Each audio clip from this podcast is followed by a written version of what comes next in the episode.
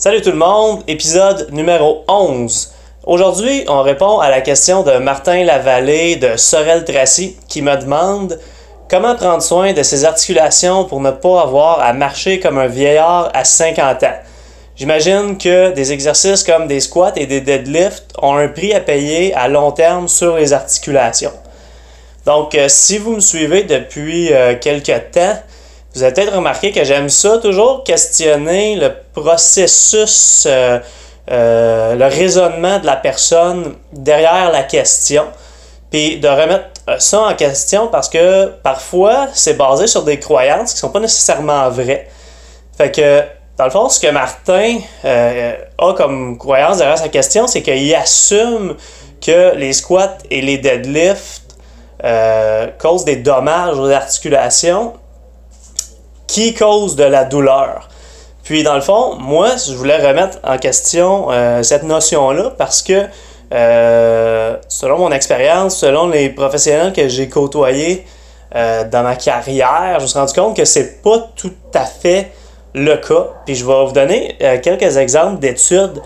dans le fond, l'étude que je vais vous citer, si vous voulez la voir, je vais la mettre en lien sur le site de Anchor. Mais euh, dans le fond, c'est une analyse de 33 articles qui totalisent 3111 euh, imageries médicales d'individus euh, qui sont asymptomatiques, qui n'ont pas de douleur. Fait que c'est des imageries médicales qui ont été faites sur les articulations de personnes qui n'ont pas mal nulle part.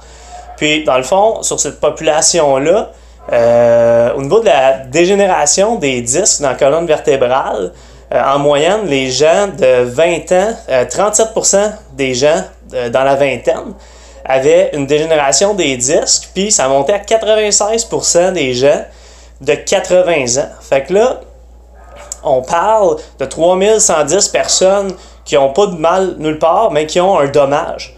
Donc, euh, on peut pas assumer que si on a un dommage, on a mal. Mais l'inverse est vrai aussi. Euh, il y a une autre étude qui date de 2012 qui a été faite sur 710 participants d'une âge moyenne de 62 ans. Puis, euh, des 710 participants, 89% avaient une anomalie quelconque, dont 74% euh, qui avaient euh, des ostéophytes, 69% du dommage au cartilage, puis 52% avaient, avaient des lésions à la moelle osseuse. On parle encore de personnes qui ont aucun symptôme de douleur. Donc, d'assumer que on va avoir mal puis que ça va nous gêner d'avoir des, dommages aux articulations, c'est pas nécessairement vrai. Ça veut pas dire qu'on on veut pas faire ce qu'il faut pour pas avoir de dommages, mais euh, c'est juste pour remettre un petit peu en perspective les croyances qu'on a parce que les gens vont penser que quand ils font des squats, quand ils font des deadlifts, euh, les articulations frottent à cause de la tension, puis que euh, ça les endommage, puis qu'on a mal. Mais très, très souvent, la raison de la douleur, c'est pas un dommage. Euh, donc, est-ce que c'est la nature de l'exercice qui cause le problème ou c'est plutôt la façon dont on bouge? Moi, je pense que c'est plus euh, la manière dont on bouge. Euh, donc, la question, l'entraînement intense est-il vraiment la source de vos douleurs? Pour répondre à cette question-là, j'ai un invité spécial qui est un pro de la posture. Son nom, c'est Mathieu Boulet. Fait que, salut Mathieu. Comment ça va, Guillaume? Ben, ça va très bien. Je suis super content d'être ici. Merci de m'avoir invité. Ben oui. Premier invité en plus. Premier invité. Je suis très honoré. Ben, c'est euh, à moi tout, tout l'honneur. Fait que, euh, avant de répondre à la question de Martin, pourrais-tu me dire un petit peu c'est quoi ton parcours? Oui, alors moi je suis ostéopathe euh, de formation, donc j'ai appris les thérapies manuelles quand même assez populaires dans le domaine sportif, dont bon, l'ostéopathie, le active release technique, euh, même chose pour le muscle activation. Alors j'ai quand même pendant plusieurs années travaillé beaucoup avec mes mains pour améliorer la santé physique des individus.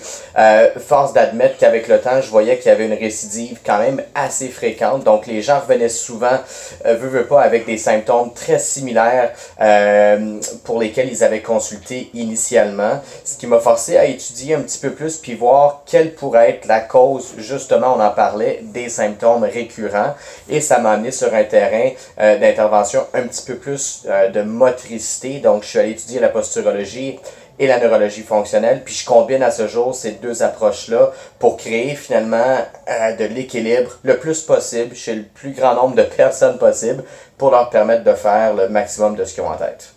Parfait. Donc de mieux bouger naturellement. Exactement. Puis je trouve ça super intéressant, euh, ton parcours, parce que euh, tu sais, je pense que de, on veut pas se limiter à une approche dans la vie. C'est pas parce qu'on a appris quelque chose euh, à 20-25 ans que c'est la réponse. Il faut tout le temps voir les autres avenues. Puis tu sais, ce que tu dis, je trouve ça tellement vrai. Euh, le nombre de fois que j'ai des clients qui arrivent avec des douleurs, puis ils me disent Ah, mais tu sais, j'ai euh, mon physio, mon ostéo, il était écœurant, je m'en vais le voir, puis la douleur à part. Puis là, je demande si ça fait combien de temps que tu connais ton, ton professionnel quelconque. Ah, ça fait 10 ans. Euh, à tous les trois mois, je vais le voir. J'ai mal à mon genou. Là. Tous les trois mois, j'ai mal à mon genou. Je vais le voir. Ça part. Puis je dis, ok, c'est super cool que tu aies un professionnel qui t'aide, mais faut que tu le vois quatre fois par année. Ça fait que c'est 40 fois que tu le vois, puis tu as encore le même problème. Peut-être que le problème est ailleurs. sais.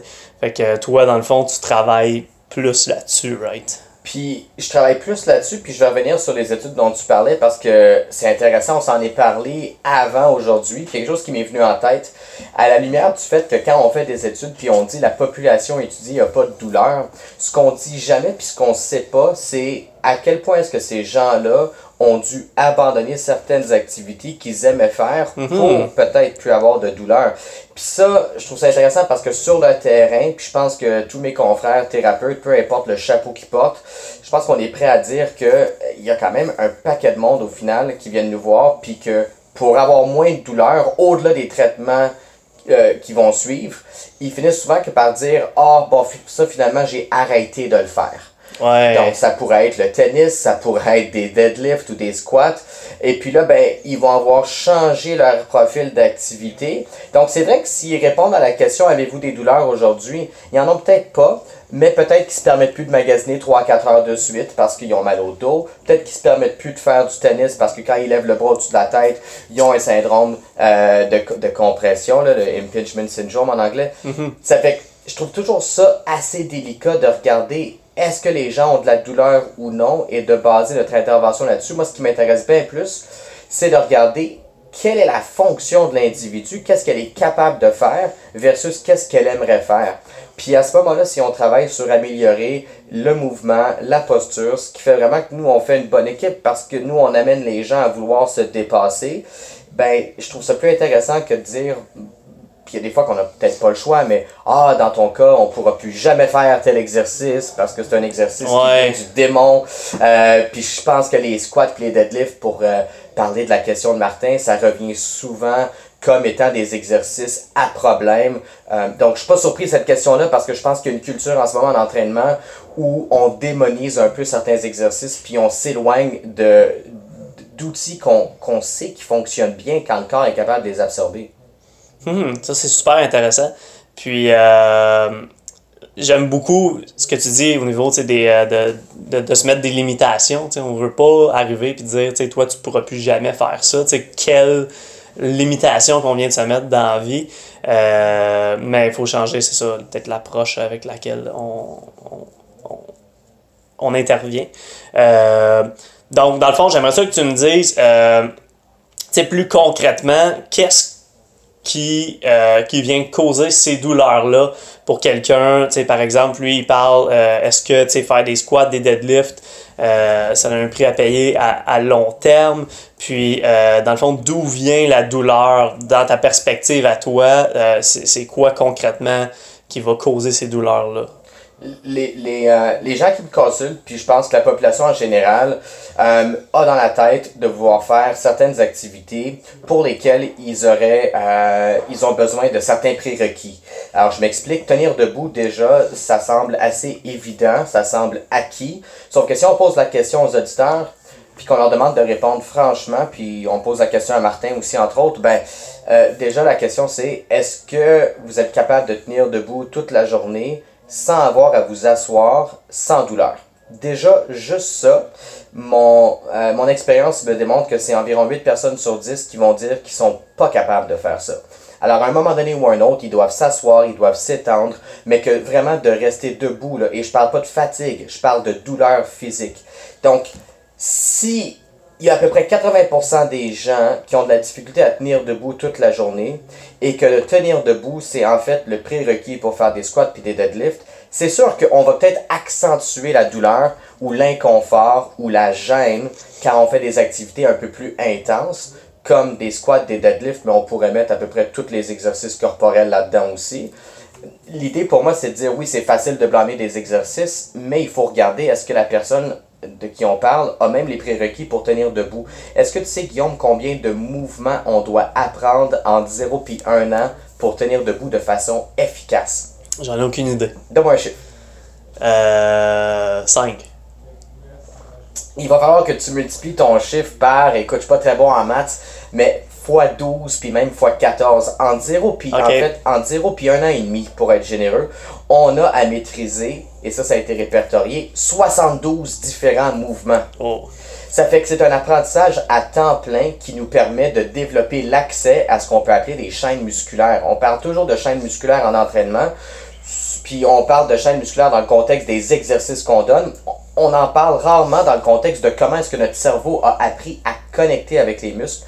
Et ça s'est fait selon un ordre précis de 72 mouvements qui doivent être maîtrisés. En Amérique du Nord, je vais te le dire très franchement, c'est à peu près impossible de maîtriser ces 72 mouvements-là. On est dans un environnement qui inhibe le développement moteur, je te dirais, normal ou optimal d'un enfant, ce qui fait que les clients qu'on a, toi puis moi, aujourd'hui, ont souvent pas appris de façon très euh, équilibrée à tenir debout. Donc après ça, ce qui arrive, c'est qu'ils vont faire des squats, ils vont dire c'est peut-être les squats qui causent ma douleur. Puis tu vois, j'ai bien dit qui causent ma douleur. C'est peut-être les deadlifts quand dans le fond, ils ont des symptômes à faire des, des activités beaucoup moins intenses. Donc la stratégie pour moi, très rapidement, c'est d'équilibrer le corps, entre autres, en leur faisant apprendre ou réapprendre les 72 mouvements qui sont venus pour créer la position érigée. À partir de ce moment-là, plus on est capable de maîtriser l'enjeu d'apprentissage moteur qui vient très tôt, plus on est capable de faire finalement à peu près n'importe quel exercice euh, et on n'a pas les mêmes symptômes parce qu'on a tout simplement les prérequis qui étaient nécessaires. Super intéressant. Ça, ça, ça me fait penser quand, quand je travaille avec des clients, puis que, tu sais, moi, je je suis pas un grand fan d'activités comme le CrossFit, parce que souvent, je dis aux gens, tu sais, euh, la majorité des gens que je vois sont pas capables d'exécuter un bon, un bon squat euh, avec une bonne technique. Euh, puis je leur dis tout le temps, tu sais, on veut commencer par la base, on va commencer à marcher avant de courir. Fait que dans le fond, avant de rentrer les mouvements d'haltérophilie, on va apprendre à faire un bon squat. Mais dans le fond, toi, tu pousses ça encore plus loin. C'est que on veut apprendre à ramper avant de marcher, Vraiment. avant de courir, right? Ouais. C'est un petit peu ça. Puis juste pour, euh, pour résumer, voir si j'ai j'ai bien compris. euh, dans le fond, c'est que l'être humain aurait évolué pendant des millions d'années dans un environnement euh, peut-être moins moderne où est-ce que les, les bébés, les enfants euh, avaient à apprendre à, à évoluer, à éventuellement se tenir debout dans un environnement qui, qui est challengeait plus, si on veut, puis qu'il y a un certain processus de développement qui s'est fait avec certains mouvements qui étaient nécessaires. Puis le changement, l'industrialisation ont fait en sorte que d'un coup, l'humain n'a pas pu s'adapter à- ça et on voit plus de problèmes posturales associés à ça. C'est bien ce C'est que je comprends. absolument ça. Euh, dans les pays les moins industrialisés, euh, on retrouve les meilleurs athlètes du monde pour les sports qui sont démocratiques. Je m'explique, les sports qui sont démocratiques, c'est des sports qui nécessitent peu d'argent.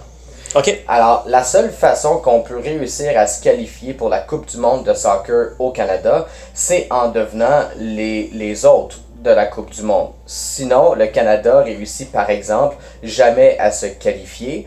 Et comme de fait, quand on regarde l'origine des joueurs, eh bien, s'ils sont canadiens, ils ont tout simplement souvent pas eu la même chance de se développer de façon optimale euh, que si on les compare aux Brésiliens, aux Sud-Américains ou aux Africains.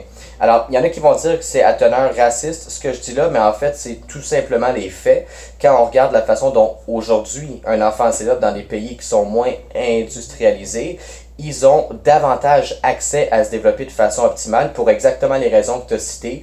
Euh, tout ce qu'on peut appeler des bébelles ou des cossins qui peuvent être achetés dans les magasins de jouets pour enfants aujourd'hui, la plupart d'entre eux ralentissent ou même inhibent euh, le développement normal, lorsque, euh, versus quand on regarde un enfant qui se développe dans un milieu à la limite quasi pauvre, pour pas le dire, ben, et où il y a une liberté de mouvement peut-être un petit peu plus grande, où il y a peut-être plus d'espace, il y a peut-être moins d'argent, mais il y a plus d'espace, euh, il y a mhm. moins de limites imposées par les, les parents qui sont finalement peut-être des fois ici en Amérique un peu peureux. Euh, ben, il, y a, il y a tout ça qui vient à jouer euh, dans le développement des habiletés motrices plus tard. Parce qu'on regarde un athlète de, je sais pas moi, 16, 25 ou 35 ans, puis on se dit, ben, d'où est-ce que ça vient cette ce, cette capacité à faire des choses merveilleuses, il faut retourner, en fait, si on veut être vraiment critique, il faut retourner jusqu'à la vie intra-utérine, parce que c'est déjà dans l'utérus que se développe le mouvement. Il y a six mouvements différents qui commencent à se définir dans l'utérus. Ah ouais. Évidemment, c'est les six premiers. Donc, la façon de voir ça, une fois qu'on le voit comme ça, c'est dur de faire autrement. Ces six premiers mouvements-là sont nécessairement la base de tous les autres. Alors, si même dans le contexte intra-utérin, la maman est stressée, on peut penser que cet enfant-là a moins de chances de devenir un athlète de haut niveau, puis que ses squats puis ses deadlifts vont être plus difficiles. Alors, si on veut faire un travail, tu sais, on dit souvent dans notre domaine, on va à la cause. Puis ça me fait souvent sourire parce que je me dis, d'aller à la cause, c'est quand même pas de tirer sur un muscle. On peut reculer longtemps. On peut hein? reculer longtemps pour aller à la cause. Il y en a qui vont dire qu'il faut aller voir. Euh, ouais. Puis je pense qu'il faut le faire dans le contexte où de toute façon les êtres humains qu'on a devant nous aujourd'hui puis qui nous consultent puis qui ont confiance en nous, ben ils nous demandent ça en fait. Ils nous le demandent sans même le demander parce que si on vient nous voir, c'est pour avoir des solutions. Euh, donc si on est pour trouver la cause, ben il faut reculer jusqu'à où le problème où la dysfonction a pu commencer. Puis ben ça commençait dans l'utérus, il n'y a personne qui peut dire autrement. OK. Ça, c'est super intéressant. Euh, vraiment. Euh, il y a quelque chose d'intéressant que, qu'on a parlé hier euh, en lien avec ça. Tu me parlais de la cause versus le contexte. Mm-hmm. Puis ça, c'est quelque chose parce que je pense que même après avoir écouté ce podcast-là, les gens vont encore avoir en tête que c'est le que c'est l'activité qui, qui est la cause, mais j'aimerais ça que tu élabores un petit peu plus là-dessus, au, au niveau des, des douleurs. Il y a un exemple qui est frappant, qui fonctionne toujours, que je vais te donner. Euh, j'ai des clients qui sont coiffeurs, puis qui me disent que parce qu'ils sont debout toute la journée, c'est pour ça qu'ils ont mal au dos. Donc, on les écoute gentiment parce qu'on se dit c'est leur vécu, puis il faut être respectueux des gens qui nous consultent il y a des clients dans la même journée qui vont me dire, tu sais, moi je travaille devant un ordi puis je suis assis toute la journée et c'est pour ça que j'ai mal au dos. ça fait qu'à la fin de ta journée, si tu veux croire ces deux personnes-là, dans euh, une impossibilité de croire les deux. Parce qu'en fait, ces deux personnes-là décrivent un contexte postural qui est à l'inverse, qui est complètement opposé. Alors, où il y en a un des deux là-dedans qui a raison, mais là, choisir lequel, c'est pas facile parce que tu te dis, mon Dieu, est-ce que c'est d'être assis qui est plus difficile? Est-ce que c'est d'être debout? Donc, pour moi, ça, c'est un faux débat. Mais souvent, puis comme ostéopathe, on nous a formés comme ça. Je sais qu'en physiothérapie, pour les physiothérapeutes que je connais, on, on les a souvent formés comme ça aussi. On cherche un élément déclencheur qui aurait pu être responsable des douleurs. Donc, la personne qui travaille debout depuis assez longtemps, on essaie de, de, trouver une raison. Peut-être qu'elle s'est blessée une fois quand elle a ramassé son peigne, parce que bon, il est coiffeur, tu te rappelles, donc là, il a ramassé son peigne. Là, peut-être qu'à partir de ce moment-là, il y a eu plus mal, et ça, c'est la cause de sa douleur, c'est le fait qu'il est, euh, qui est, dans le fond, c'est toujours un élément extérieur ouais, qu'on cherche. On cherche toujours, ou on cherche souvent un mécanisme de, de blessure, et on est rapide à dire que c'est à cause de ce qu'on fait qu'on a mal. Quand pour moi ça c'est un faux débat, parce que c'est le contexte. La personne qui se présente sur son lieu de travail, que cette personne-là soit assise ou debout, puis qui n'a pas développé sa motricité de façon optimale, qui tient debout mais avec un déséquilibre postural qui est permanent. Donc concrètement, ça veut dire quoi? Elle a une épaule qui est déjà plus basse que l'autre. Ça, c'est avant même de l'utiliser davantage, que ce soit sur la souris ou avec le ciseau. C'est qu'il y a déjà une faiblesse. Maintenant, il y en a qui vont dire, ben tu sais, tant que ça fait pas mal, il faut pas s'en occuper. Euh, tout le monde a des petites affaires. Euh, ouais, sauf qu'à partir du moment où ça fait mal, là, on s'occupe pas plus du déséquilibre postural. On dit que c'est à cause de ce qu'ils font le monde. Alors, je trouve qu'on n'est pas vraiment fin envers les clients dans le contexte où, dans la plupart des cas, on va juste dire au monde, ben écoute, au pire, tu changeras de carrière. Combien de fois j'ai entendu ça en disant, quelqu'un qui se fait dire, ben tu sais, t'as étudié pour faire euh, tel travail, tu sais, j'avais un électricien à un moment donné, c'est ça, les positions qu'il devait prendre avec son dos, c'est atroce dans une journée. Mais, Mais ça, on entend souvent ça, justement, tu sais, euh, les gens qui ont des travails plus physiques, puis, tu sais, ils disent, mettons, mes genoux sont finis à cause de ma job, ou mon dos Ouais. sont finis à cause de ma job, mais c'est peut-être plus, étant donné que à la base, t'es peut-être un peu tout croche, au départ. et que ton travail est plus demandant. Oui. Parce que c'est sûr et certain que si ton travail n'a pas une grosse demande physique, le risque de sentir des douleurs est pas là. Mais c'est comme ce que tu disais, ça dépend de l'activité de la personne, right? ce qu'on fait, c'est un accélérateur. Ça fait que c'est sûr que si on fait des deadlifts puis des squats, c'est peut-être un accélérateur plus rapide de symptômes que si on fait du yoga. Mais juste une petite parenthèse, mais accélérateur veut pas Mais nécessairement dire. C'est ça, un accélérateur veut pas nécessairement dire je suis en train de gruger mon cartilage et un donné, quand il est tellement détruit, j'ai mal. C'est pas right, c'est pas nécessairement parce que de toute ça. façon, le cartilage qu'on serait en train de détruire, parce que je sais que la question de Martin, c'était en rapport à comment est-ce qu'on peut euh, mieux prendre soin de ses articulations. Déjà, ce qu'il faut dire, c'est que quand on retrouve, pour être vraiment très euh, direct, de l'arthrose, par exemple, ben c'est rarement les deux hanches ou les deux genoux de façon égale. On va Ouais. dire chez, on va dire à quelqu'un, ben justement, t'es vieux, donc c'est pour ça que t'as de l'arthrose. Mais combien de fois est-ce qu'on m'a montré des rapports que les clients avaient fait avec, par exemple, leur médecin, le chiro, puis finalement, ce qu'on se rend compte, c'est qu'il y a un côté qui est beaucoup plus amoché que l'autre. Mais si c'était l'âge ou ce que les gens font dans la vie qui est le facteur principal, les deux côtés seraient amochés autant. Mais moi, ce que j'ai vu sur 10 ans, c'est que c'est souvent le côté où on trouve un déséquilibre postural important, où on retrouve les dommages articulaires. Maintenant, est-ce que ces dommages-là créent de la douleur ou non? On sait qu'il y a d'autres facteurs qui jouent dans la douleur, un peu comme on disait.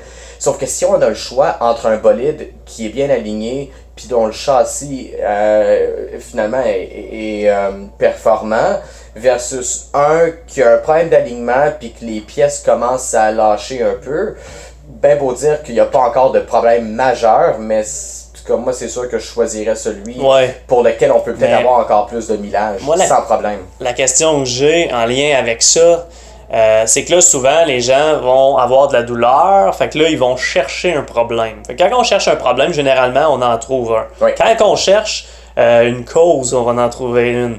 Euh, fait que là, ils vont aller passer des scans. Puis le nombre de fois que j'ai des gens qui espéraient avoir dit Hey, Je m'en vais passer un IRN, là, j'espère que j'ai euh, une déchirure. Parce que la personne. Ça expliquerait. Ouais, ça expliquerait. Puis là, elle, elle se dit Ah, là, j'aurais une opération, j'aurais plus mal. Ouais. Mais moi, ma question est parce que souvent, ça va être ça les gens ont mal.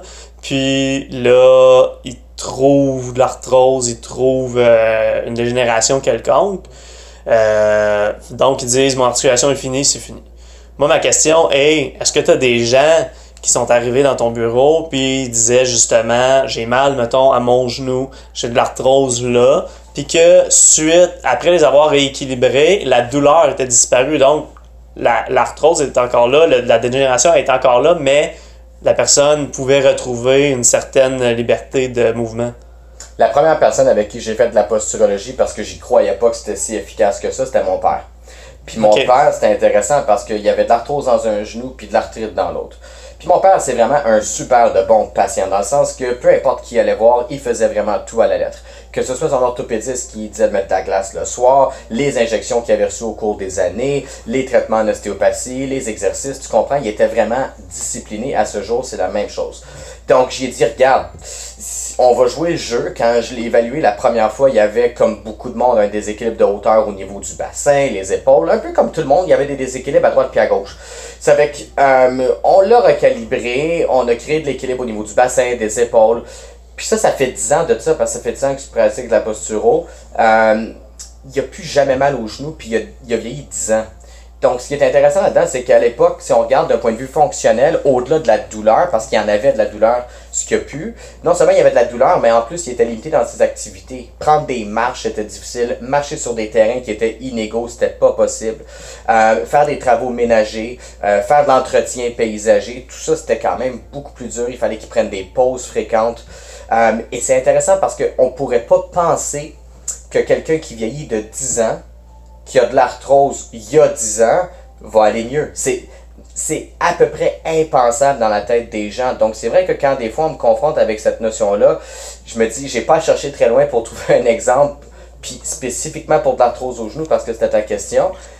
Il y en a eu d'autres par la suite, mais c'est vrai que euh, quand tu dis que ton père, tu le vois toutes les semaines ou à toutes les deux semaines, puis que j'ai même plus le réflexe d'y demander comment va son genou, parce que ça fait des années qu'il m'en parle plus, puis que je me dis à la limite peut-être qu'il me cache des choses, je vais demander à ma mère. Ma mère, elle me dit, ben non, il ne met plus jamais de classe le soir, puis on prend des marches, puis il se plaint plus. Puis...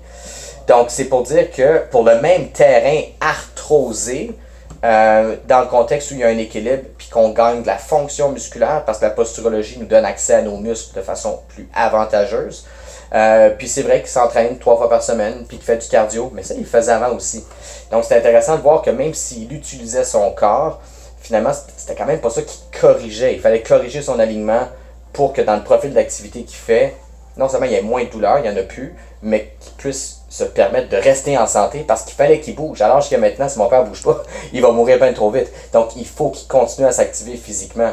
Donc c'est ça, tu sais, euh, je trouve qu'on est... Euh, les gens veulent trouver ce qui va pas, ça je respecte ça. On a peut-être trop été éduqués à penser que ce qui va pas, il faut que ça soit un résultat d'imagerie positif, donc ou ouais. trouvaille. Quand des fois on a des trouvailles, puis on réussit quand même à faire un super de beau, euh, de beau travail avec ces gens-là. Ouais, je trouve ça super intéressant. Ça remet beaucoup de choses en perspective. Puis je pense que c'est important que les gens euh, changent leur façon de, de, penser parce que là, je trouve que c'est très très limitatif. Tu sais, aussitôt que les gens commencent à avoir mal, c'est comme c'est le début de la fin, c'est fini. Mais c'est un bel exemple, là, une personne qui a, qui a des douleurs, qui a une dégénération, mais qui finit par plus en avoir, puis sans prendre de médicaments anti-inflammatoires ou quoi que ce soit, juste corriger la posture, puis son corps peut continuer à fonctionner. Puis j'ose croire que la dégénération va soit se stopper ou ralentir euh, de façon. Ouais, il n'y a, pas eu de changement euh, depuis ce temps-là, ça s'est maintenu. Donc, ce qu'il faut dire, c'est que des fois, les gens attendent un peu trop tard et c'est quand même arrivé dans ma carrière, c'est arrivé trois fois, où les gens sont venus me voir, puis ils ont dit, regarde, j'ai X, Y, Z, euh, j'ai beaucoup, beaucoup d'arthrose, mais des fois, il y en a tellement que ça limite trop le potentiel de guérison. Et là, peu importe qui ferait quoi que ce soit, ça passe par l'opération puis le remplacement. Euh, ça m'est arrivé trois fois et dans ces trois cas-là, euh, on a quand même fait le travail parce que je disais au client, regarde, si on est capable de t'équilibrer avant une chirurgie, si jamais il y a chirurgie il y a, les probabilités que tu guérisses plus vite par la suite parce que ton corps va être équilibré sont meilleures.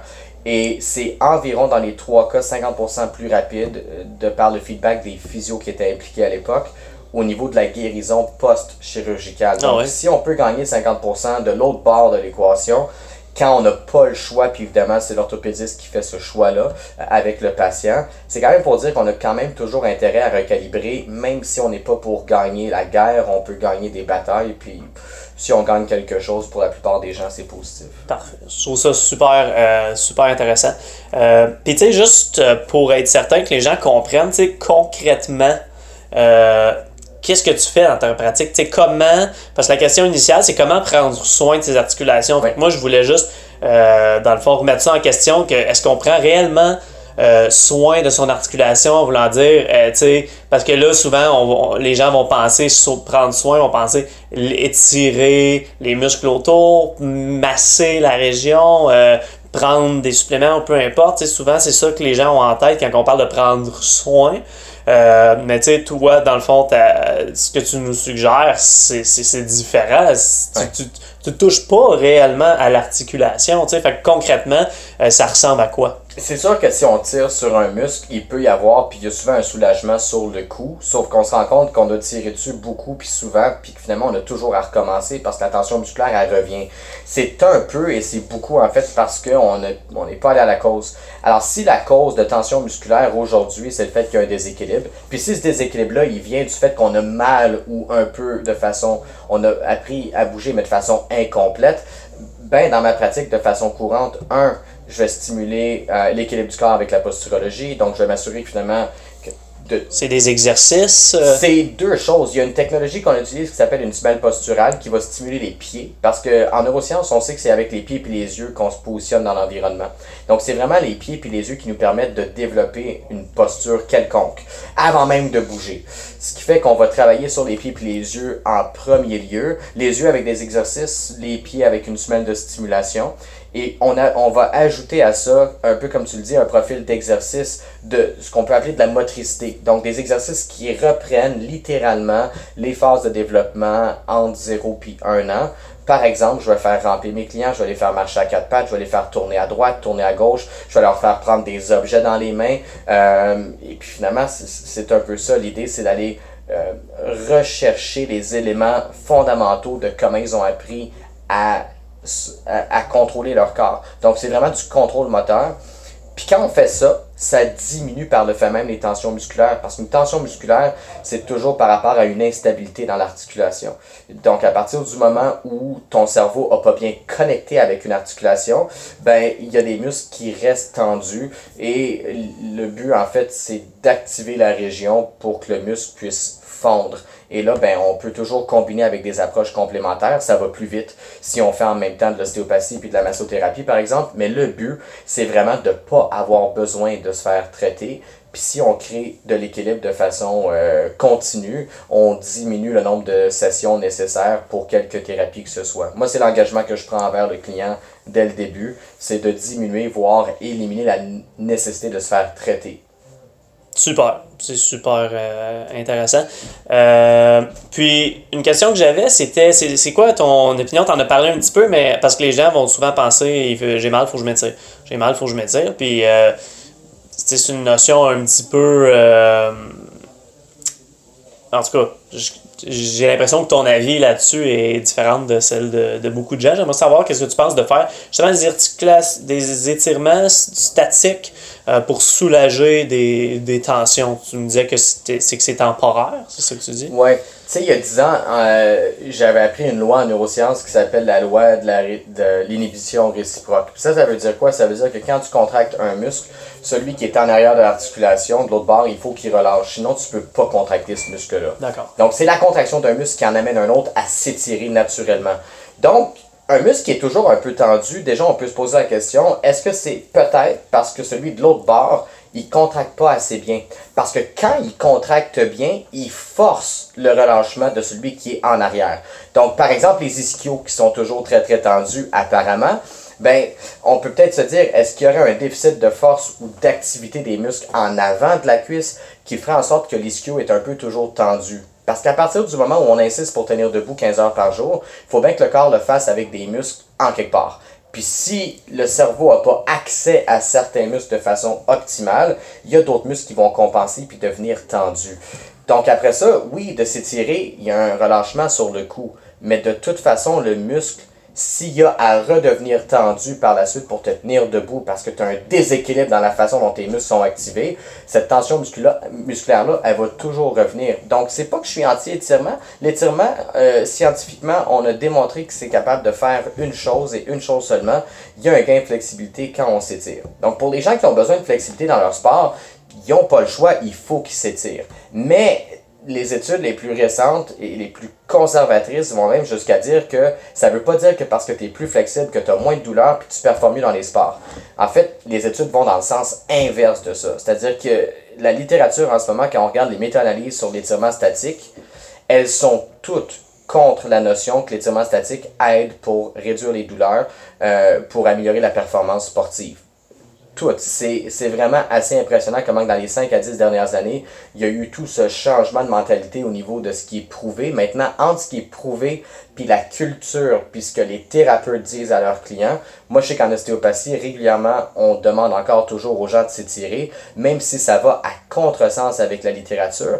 Euh, après ça, je pense qu'il y a une question de folklore puis de culture vraiment où les gens font un peu ce qu'on leur a toujours dit de faire. Puis, il y, a peu de gens qui se questionnent sur pourquoi ils font ce qu'ils font. C'est juste que, tu sais, dans les cours de yoga, on leur dit de s'étirer, on leur dit de faire de la mobilité quand ils vont au CrossFit. Moi, ça fait longtemps, par expérience, que je me suis rendu compte, par moi-même initialement, que les étirements, ça faisait fuck all. Ouais. Euh, des étirements statiques. Fait que ça fait longtemps que je l'ai, je l'ai enlevé. Quand j'ai des clients qui veulent en faire, j'ai rien contre, mais c'est bien rare que je vais leur dire euh, ben tu sais, étire-toi parce que mal-là, parce que je sais que ça ne l'aidera pas ou ça va l'aider pendant cinq minutes dans sa journée. Tu sais. Euh, je trouve ça super intéressant. Euh, je pense qu'on a fait un petit peu le tour de la question. Oui, hein? donc, Martin, j'espère que ça ça t'éclaire un petit peu sur le concept de, douleur, puis euh, que, que tu vas pas avoir cette limitation-là de penser que de faire des squats puis des deadlifts euh, va faire que tu vas marcher comme un vieillard. C'est sûr que si on... Euh, tu sais, je dirais, puis d'après moi, tu es, d'accord avec moi, Matt, mais tu sais, plus on va prendre un corps humain puis on va le pousser à sa limite, euh, plus, plus les douleurs, puis plus la dégénération peut être accélérée, mhm. mais si le corps est fonctionnel, il euh, n'y a pas de raison qu'une personne s'entraîne de manière, euh, je vais dire, normale. 95% de ma clientèle a un régime d'entraînement qui est normal. On parle pas d'athlètes élites. de powerlifter qui va, qui va squatter du 1000 livres ces gens-là, c'est peut-être une autre histoire, mais pour la majorité des gens, euh, si on est bien aligné, qu'on mange bien, qu'on dort bien, mm. normalement, on devrait être capable de, soutenir ça euh, très, très, très longtemps. Euh, donc, Matt, si quelqu'un veut euh, faire affaire avec toi, comment est-ce qu'on peut te rejoindre? Probablement que la meilleure chose à faire pour les gens, puis à la limite, ça va leur donner plus d'informations sur ce que je fais, c'est d'aller sur mon site web où ils ont toutes les coordonnées. Donc, c'est le www.matmat.bull.com et puis ils vont trouver toute l'information là. Super, parfait. Fait que euh, je te remercie bien gros de ta participation. C'était euh, très amusant. Donc, je vous remercie de m'écouter. Si vous avez des questions, comme la question de Martin, vous aimeriez que je prenne le temps de répondre euh, en détail, euh, vous pouvez aller sur mon Facebook, euh, Instagram ou directement sur mon site web, puis m'écrire ma question. Ça va me faire plaisir d'y répondre du mieux que je peux, d'utiliser toutes les ressources que j'ai à ma disposition pour vous aider. Fait que sur ce, on se parle la semaine prochaine. Ciao!